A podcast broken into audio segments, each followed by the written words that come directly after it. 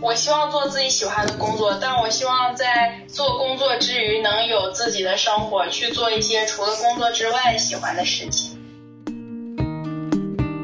自己写的东西也尽量是自己想表达的东西，这样的话你写也不会太无聊一点。单纯为了投稿去写，写了自己也不开心，可能效果也没有那么好。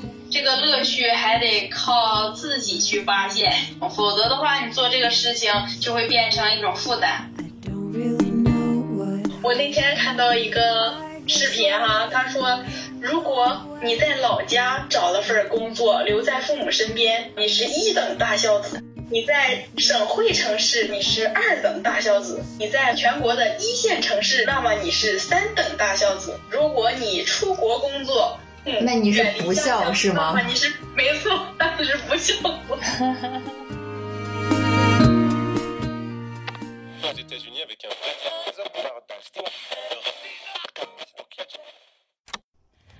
Hello，各位听众朋友们，大家好，欢迎收听临时生活，我是拉芳，我是阿拉。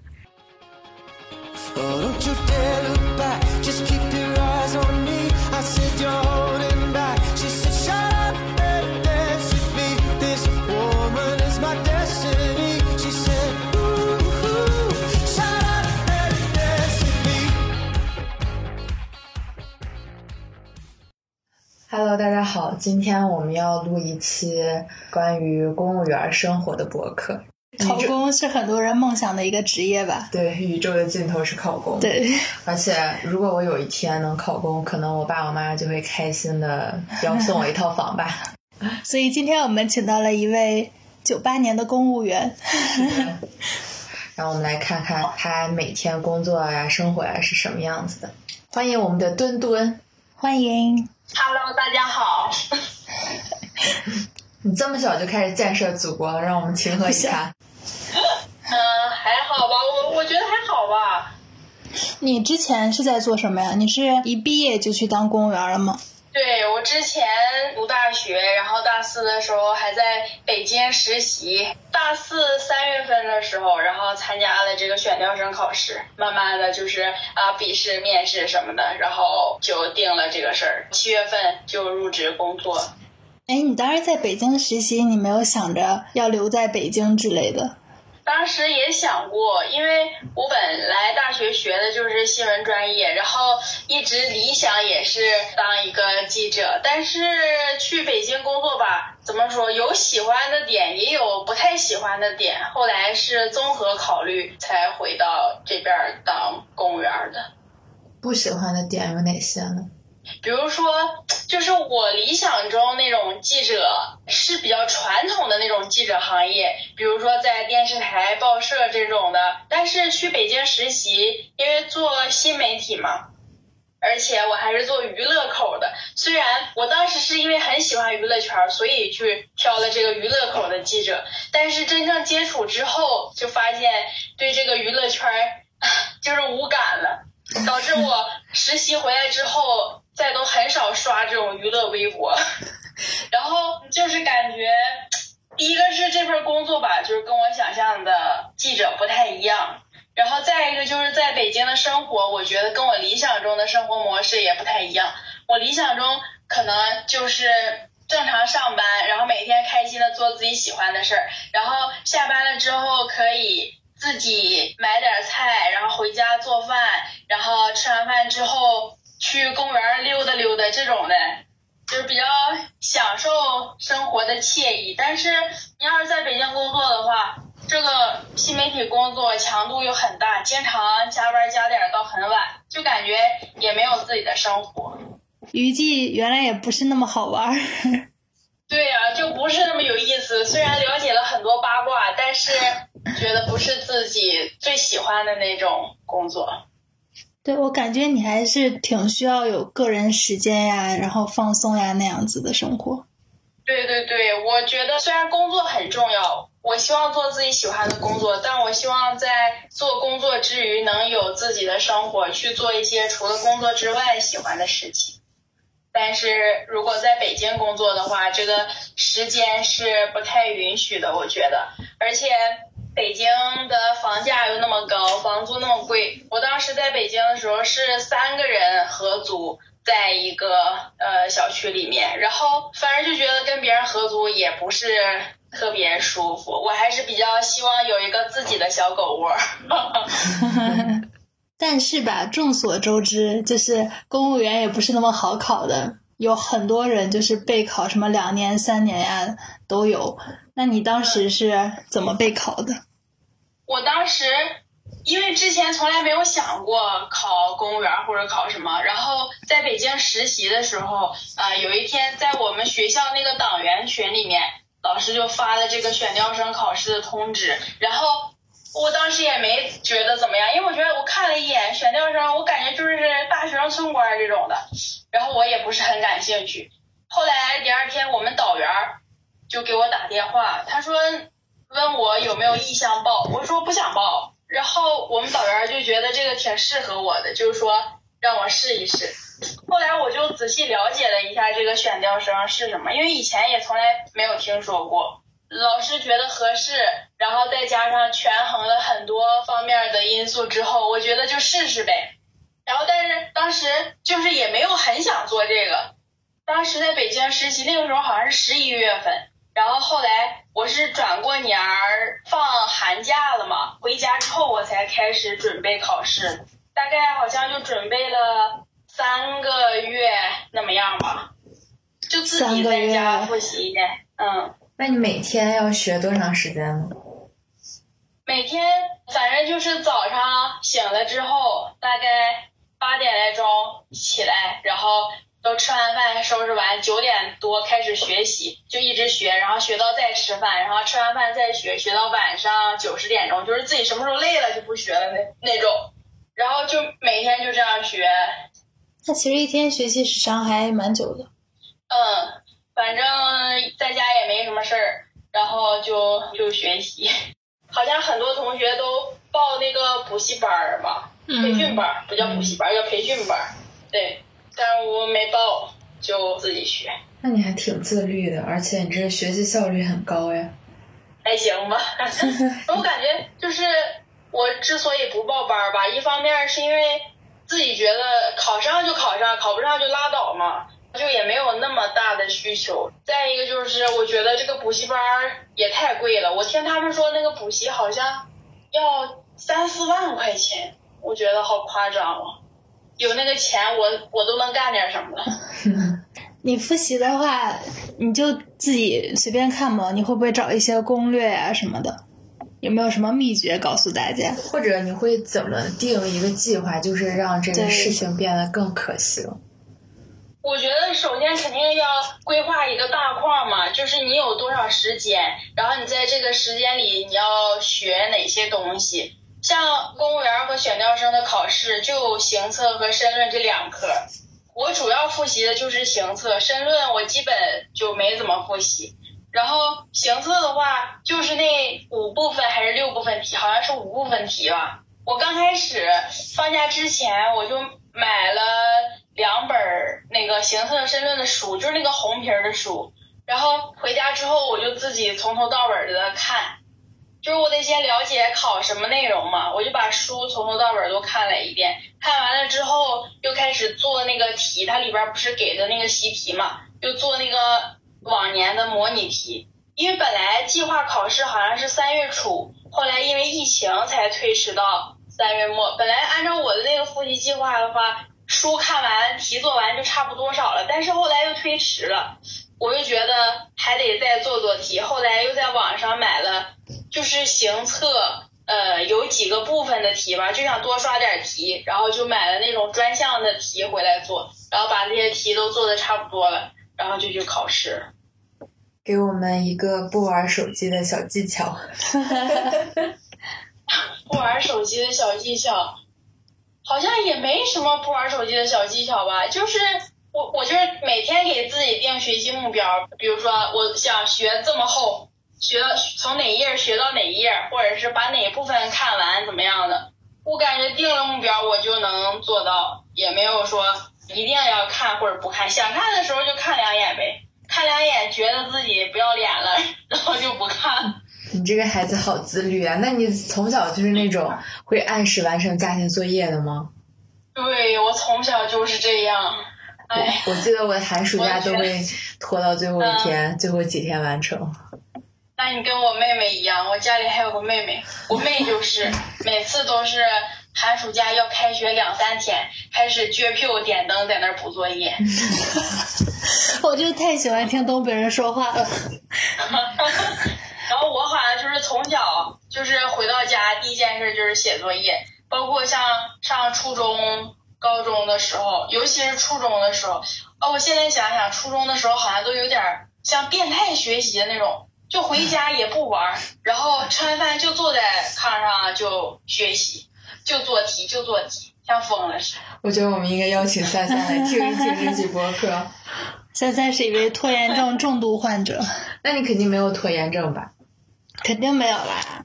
我觉得还好，没有没有拖延症。我一般有什么事儿的话，我都希望马上把它做完，然后再去干别的事儿，否则我心里就总想。嗯，我可以懂这种感觉。我要再 call 一次三三。那你给我们科普一下选调生吧，对，听你说了好多次选调生，就咋才能成为选调生呢？选调生这个，我也是在毕业之前才知道有选调生这回事儿。我看那个百度上是这样说的哈，他说选调生是各省党委组织部门有计划的从高等院校选调品学兼优的应届大学本科及以上的毕业生到基层工作。然后他就属于就是作为党政领导干部的后备人选培养吧。反正我考选调生，它有那么几个条件，首先就是你得是党员才行，然后再就是得是学生干部，呃，然后他有个每个学校每个高校有那个推荐名额嘛，你嗯，得拿到这个学校的推荐名额之后，然后你才能往省里去报名，然后才能参加考试。所以这个和一般的公务员考试不一样。其实这个是比那个更难一些吗？还是说，更直接，有针对性针对性一些吧，针对大学生。对，我觉得是更有针对性一些吧。它就是首先就把这个考生的范围给缩的更小一点儿，它不是所有学生都能考。从考题方面来说，我觉得可能跟公务员的考题不会差太多吧。我也不了解，没有备考过公务员，但我觉得应该是差不多。那你日常工作需要做些什么呢？我日常工作，因为我们这个选调生他不是到基层锻炼嘛，嗯有两年的在村儿服务期，就是我现在在基层，我的职位叫村党支部书记助理，就是村书记助理。那你是跟一个老头一起工作吗？大家对村书记的印象，我们村书记跟我妈一样大，是七三年的。然后像我们村的副书记，就是妇女主任，好像是六六八年、六七年的吧，年纪大一点。然后我们村的什么村委会副主任，呃，是也是六八六七，他俩一个六八，一个六七，反正还好。那那就是在基层工作完两年之后，你就可以调到比如说其他的县里或者市里，是吗？就是他基层工作吧，基层有三年，前两年在村儿，然后第三年在镇，然后三年基层工作经验满了之后，才可以再进行调动。嗯，就像正常公务员儿，他的服务期不是五年嘛？我哪知道？呃，我们是，就是公务员，普通公务员他的那个服务期是五年，然后选调生的服务期就是三年，就是这样。那你一般就是会帮，比如说你们村党支部村书记 村书记。干活是吗？对，就是村里的大事小事，就是都帮着参与参与，干一干，有活儿干活儿，然后有的时候下村走访，然后看看困难户啊什么的这种，然后解决一下，就是解决一些老百姓的纠纷啊、矛盾啊这种。反正基层的这个工作比较复杂，也比较琐碎，就是没有说具体干什么干什么。然后可能在村上也负责就是搞党建工作啊，然后搞宣传啊这种的。那是不是有很多大爷大妈很喜欢你？挺好的，我还比较招人稀罕。吵架了，吵架了就找你去劝架。哎呀，一般吵架的话都是我们村的副主任，他主要调解，然后我们几个小的在后面跟着。对了，朋友们，墩墩的笔试考了第一名，很轻易的就拿了第一名。我也没有想到，就感觉可能是有点命吧，可能。所以也不是非要报班的。对，我觉得报班没有那么太大的必要。我感觉自己要是有条理的学习的话，也能挺好的。好，那我们有一些刻板印象，就是关于公务员的标签，然后看问一下墩墩，他是不是真的赞同吗？对，就比如说铁饭碗呀，或者说收入比较怎么说稳定比较好，或者工作比较轻松，不会被开掉。嗯，我觉得都有一定道理吧，一部分赞同，然后但是就是就比如说你说铁饭碗或者不会被开掉，那你前提你得遵守规则，对吧？你不能触犯一些红线儿，这样你才能保住自己的铁饭碗。我觉得这样，但是大家基本上都不至于怎么样，我觉得，嗯，就是你只要呃踏实工作，这个铁饭碗就是能端住的，我觉得。你觉得你的工作闲吗？我觉得这个公务员这个工作吧，忙不忙主要看自己。就比如说，你要是想提升自己的话，或者是想有一些作为的话，那你肯定是会很忙的。但是如果比如说一些年纪大的公务员的话，他可能就是也不想再到达什么样的高度了，他可能就摆烂了，就是这样。所以就是看你自己想不想追求进步。如果你想追求进步的话，那肯定是会很忙的，因为。呃，这跟在学校还不一样，在学校的这种学生生涯已经过去了，我觉得到工作岗位上，这都是重新开始学习了。所以，像对我来说，刚刚参加工作需要学习的肯定是特别多。所以，就我个人而言的话，我觉得还是挺忙。那咱们应该，比如说怎么学习，怎么努力呢？因为你们的事情还确实比较多，比较杂。那像比如说，可能咱们做记者，你就多看看书，多跟别人交流之类的。那如何做一个比较好的公务员呢？哇，你这个题目好深奥。我觉得，嗯，我也是在一点一点实践，然后总结吧。我也是想以做一个好的公务员为目标，然后去努力。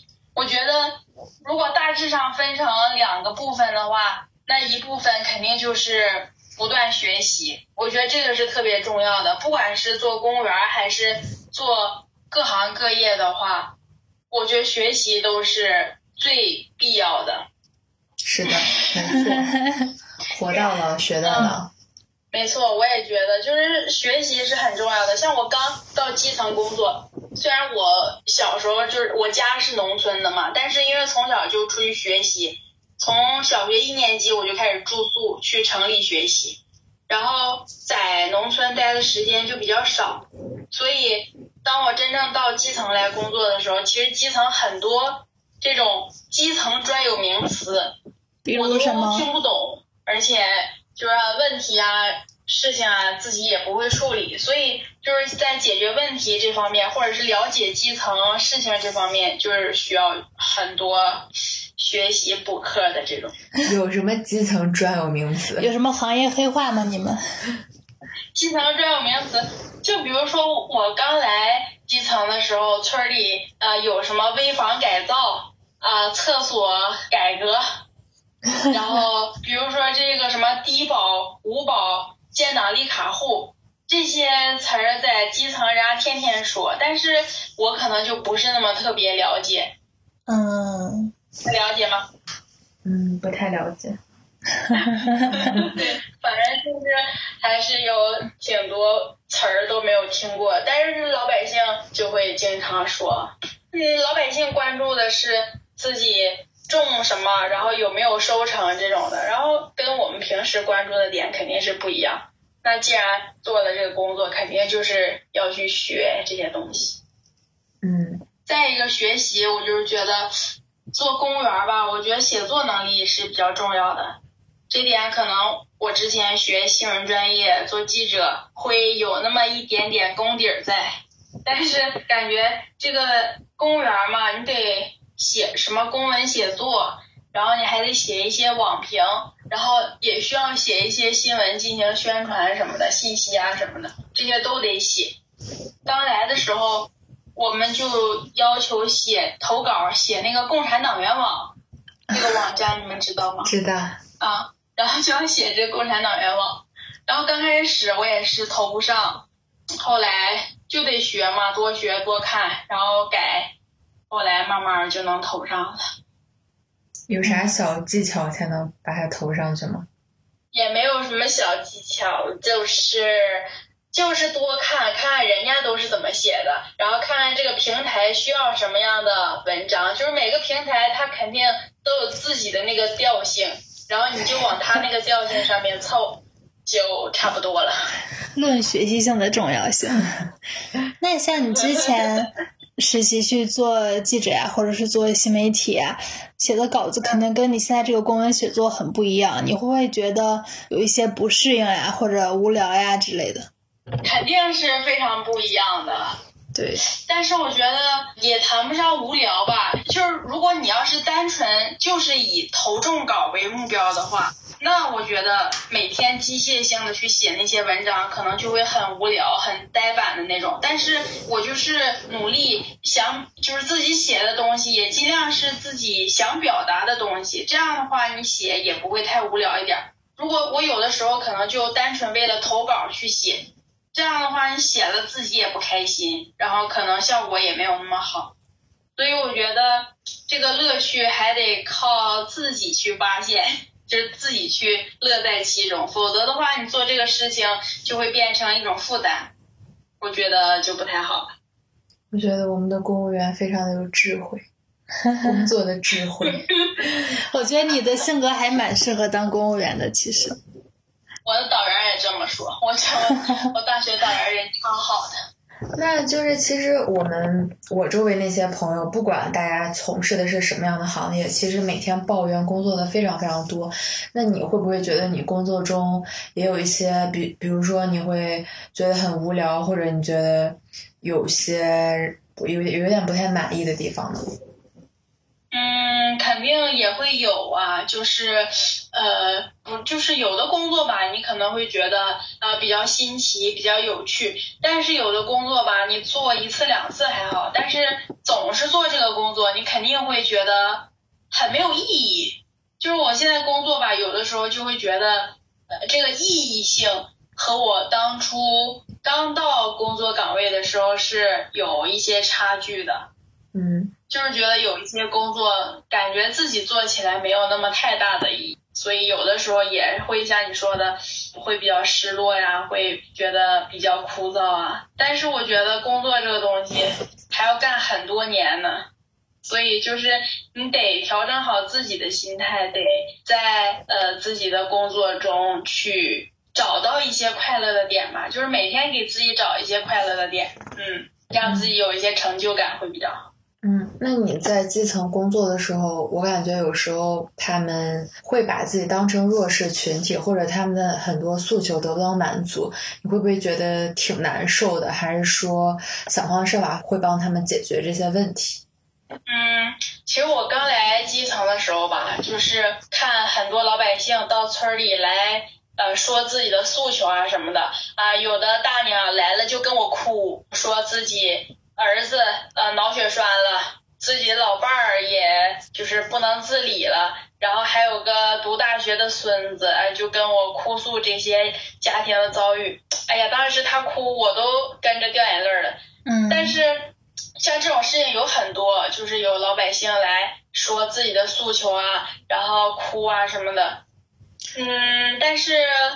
后来听的比较多了，再加上有的时候吧，老百姓跟你说，哎呀，我怎么怎么惨，然后说完之后，我们村的，比如说村书记啊，副书记啊这样的，他们就会说他们的话你就听一半信一半。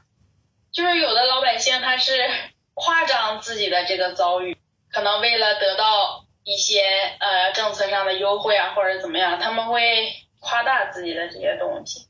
所以需要去核实一下。对，所以就是你不能。我记得领导说过一句什么话来，我觉得特别有道理。他说就是，我想想啊，大概的意思就是说，你就是到基层工作，你除了要有同理心之外，你还要有辨别是非的能力，大概是这个意思。就是你到基层工作，你要。站在老百姓的角度去思考问题，去解决他们的这种急难愁盼的问题，但是同时也要提高自己的那个辨识度，就是不要听什么是什么。对，你工作多久了？一年。你还是一个有一颗火热的心的公务员。保持住。那你工作地方离你家远吗？还可以吧，虽然是在一个县城，但是一个在南边，一个在北面，我都是在单位住，然后周末才回家。单位是就是那种大学宿舍那种吗？就是一个办公室改的宿舍，然后我们三个人住在一个屋，还好，渴望有自己的小狗窝。我也有一些朋友是在别的城市当公务员，然后平时跟他们聊天，就会发现，其实公务员的生活跟我想象的还真是挺不一样的。可能有有时候大家就会默认说什么朝九晚五呀，比较有自己的时间呀。但是像这两年不是因为疫情比较多嘛，然后他们可能就经常会半夜收到上面下的命令呀。就要马上去做那种，呃，我不知道是算志愿者还是怎么样，就是去组织，去应急，对对，全区的核酸呀，怎么样，也是要连着工作很多天，早上起很早，晚上到很晚，包括可能中间有时候一顿两顿都不吃饭，那么热的天还要穿防护服，我觉得也是，嗯，还蛮辛苦的。那你在这个疫情之下吧，你会不会觉得作为公务员这么一个身份，承受着比较大的压力？嗯，从我个人的角度来讲，我觉得还好吧，因为如果疫情的话，肯定是要起早贪黑的，包括你要早起去准备全员核酸，然后在核酸的时候你要承担一定的工作，肯定是要比平时辛苦一些。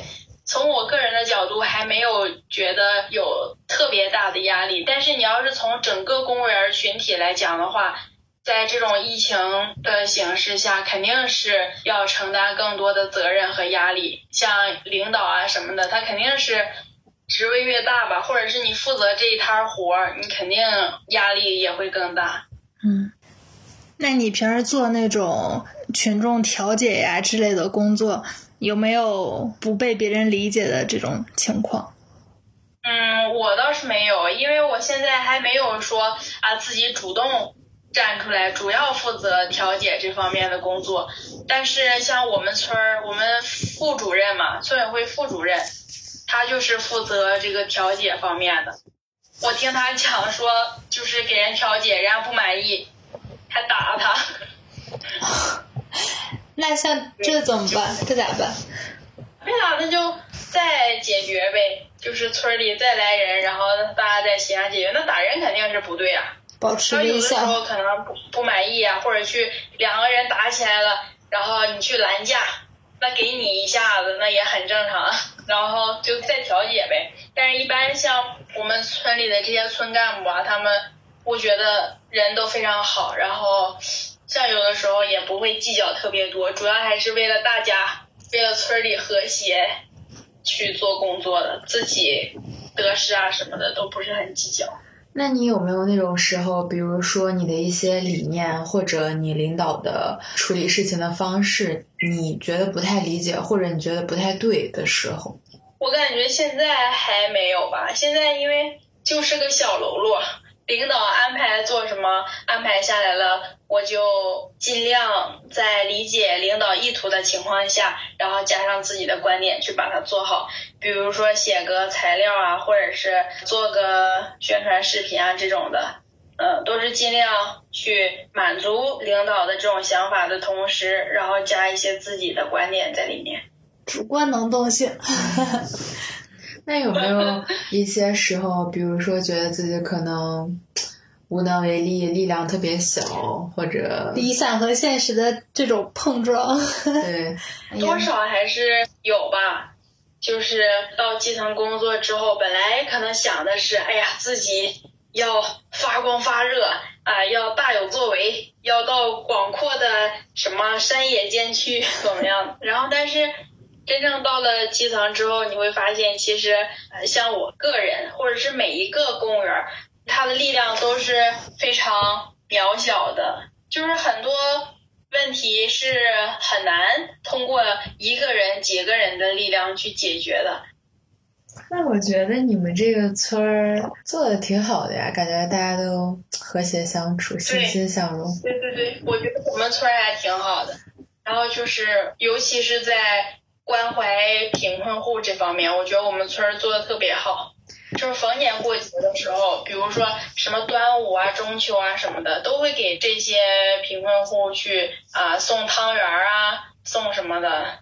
那你在村里的生活是不是还挺安逸或者平静的？因为毕竟不在大城市。对，肯定没有。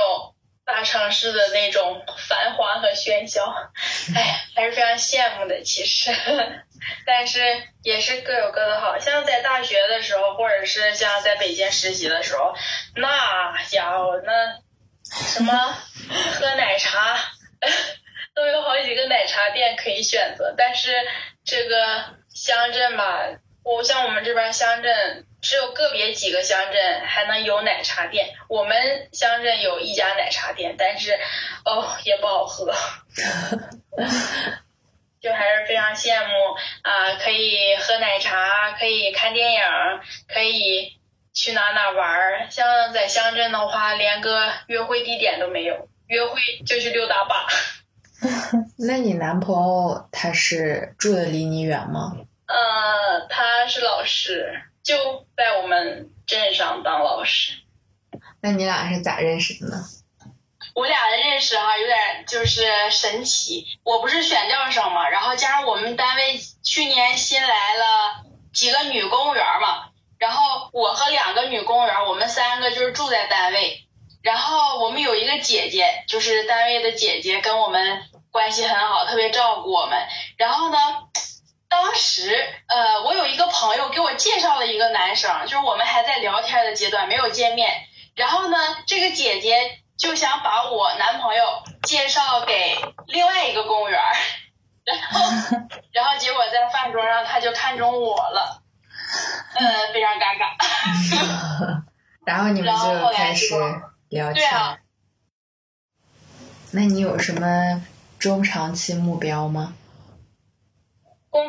的话，就还是按部就班的做好自己的本职工作，然后多去学，然后也多去提升自己的能力。嗯，我感觉在基层工作这几年，其实是算是养精蓄锐的这么个阶段吧，可以去充实自己，然后提高自己各方面的能力。情感上的话，就顺其自然。那你爸妈对于你的职业选择是不是非常非常的开心？其实也还好吧，因为我爸妈都比较尊重我自己的选择，在工作这方面。嗯。但是我觉得能离他们近，他们是会很开心的。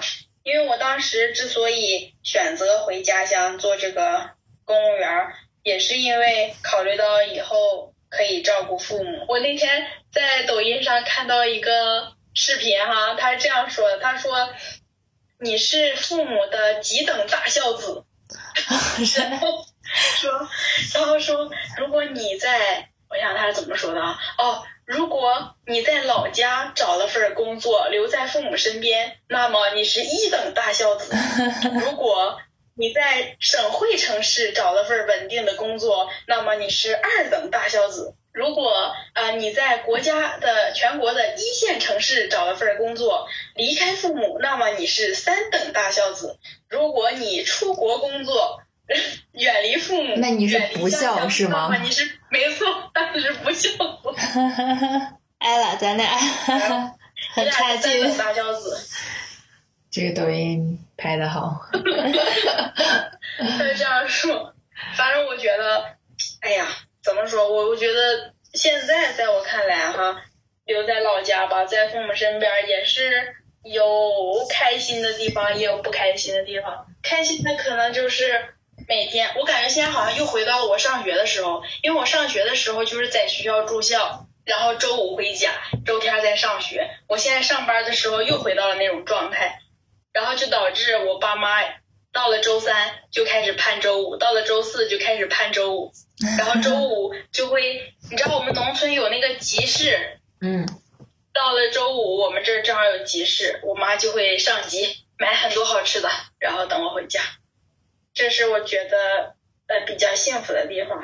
嗯，嗯，比较不好的地方可能就是，哎，我觉得，我觉得我好像从小就比较乖，然后到现在也很听话，就感觉没有自己的生活。其实我还挺想有自己的小狗窝，就是可以独居生活的那种。因为我好像除了在北京实习的那三个月，那也不算独居了，还跟别人合租。我好像从来没有独居过。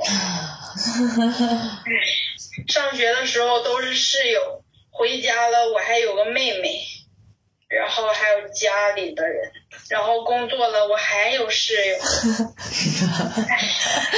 自己还挺想在就是在这个时间段有自己的独居生活。那你加油。祝你早日拥有你的小狗窝。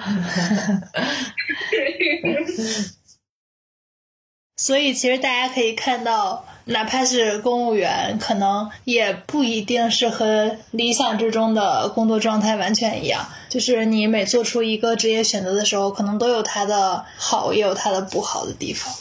对的，嗯，对，而且我觉得你要选择适合自己的生活状态，可能比如说你是一个比较喜欢安静的人，比较喜欢独处的人，那就没有必要说必须要求自己要嗯去到大城市，或者说融入人群之类的。如果你就是喜欢这种岁月静好和相夫教子，我觉得也挺好的。总之就是顺着自己的心意生活工作就挺好的。对，对，我觉得就是选择自己喜欢的生活方式，然后和自己喜欢的人在一起做一些喜欢的事儿，我觉得就很幸福了。嗯，最简单的就是最幸福的。没错哦，那么，我们谢谢墩墩。那么我们就和大家拜拜了。好的，让我们祝拉芳姐姐和艾拉姐姐工作顺利，幸福美满。这一个努力说普通话的东北人。那我们也祝墩墩妹妹早日有小狗窝吧，好的，好的，好的，拜拜。拜拜。拜拜。